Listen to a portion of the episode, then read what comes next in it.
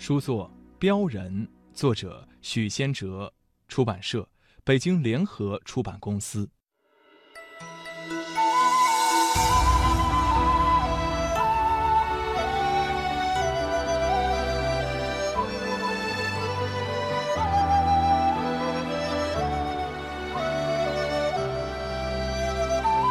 轰动日本的中国漫画，三次登上日本 NHK 电视台新闻报道节目，被日本媒体誉为世界级水平的中国动漫精品，征服日本资深漫画编辑、商业社前主编立原一二亲笔作序，小学馆前主编玉木基弘连连称赞，漫画大师高桥留美子、藤泽亨，著名作家马伯庸。《大圣归来》电影总导演田晓鹏鼎力推荐，一部重现隋唐江湖的热血漫画。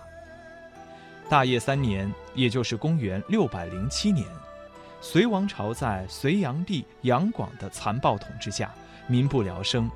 身手不凡的镖客刀马行走在西域大漠，在躲避朝廷追杀的途中，他接下了一个目的地为首都长安的护送任务。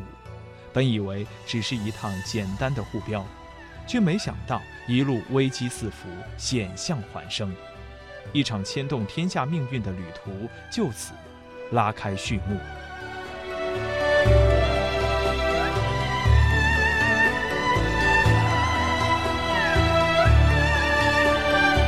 此书在手，且不管您是否已经被这个精彩的江湖世界所吸引。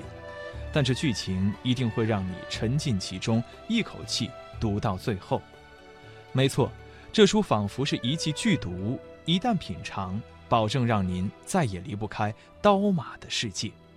所以，劝诸位做好心理准备。若您已然无意翻至此页，那就容我班门弄斧，向各位再讲讲刀马的厉害之处。我们先来看看第一话开头，主角刀马特写出场，然后就开始讲述自己那一套大道理，说的那些话好像也挺有道理，琢磨起来就那么回事儿，而且还挺有趣。接着您会发现故事直入核心，短短几个画面，相关信息相继铺开。刀马是什么人？赏金猎人，要做什么？跟通缉犯交涉。讹他三倍赏金，但是对方有八个人，而刀马只身闯入，还一副不把这帮人放在眼里的态度，所以对方觉得刀马可能有毛病，并打算把他处理掉。